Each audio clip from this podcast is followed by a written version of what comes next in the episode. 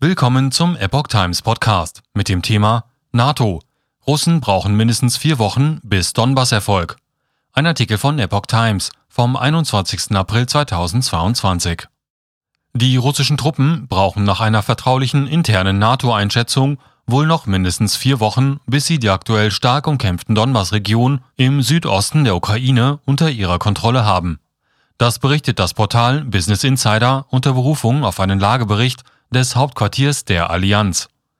Die russischen Streitkräfte brauchen jedoch möglicherweise mindestens vier Wochen, um ihre territoriale Kontrolle über zwei ukrainische Regionen im Donbass auszuweiten, heißt es darin.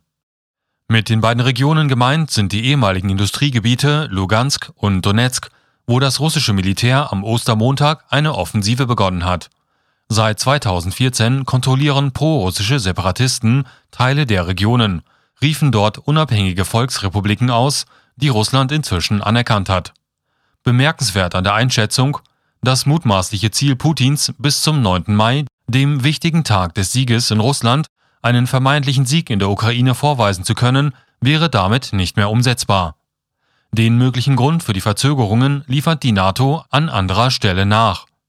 Demnach sind die Militärexperten der Ansicht, dass das russische Heer trotz Umstrukturierungen und Verstärkungen nicht effektiver kämpfe.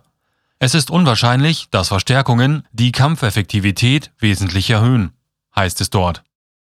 Die Bundesregierung kann die Einnahme der schwer umkämpften Hafenstadt Mariupol bislang nicht bestätigen. Am Donnerstag behauptete der russische Verteidigungsminister Sergei Shoigu, dass die Stadt vollständig unter Kontrolle der Russen stehe.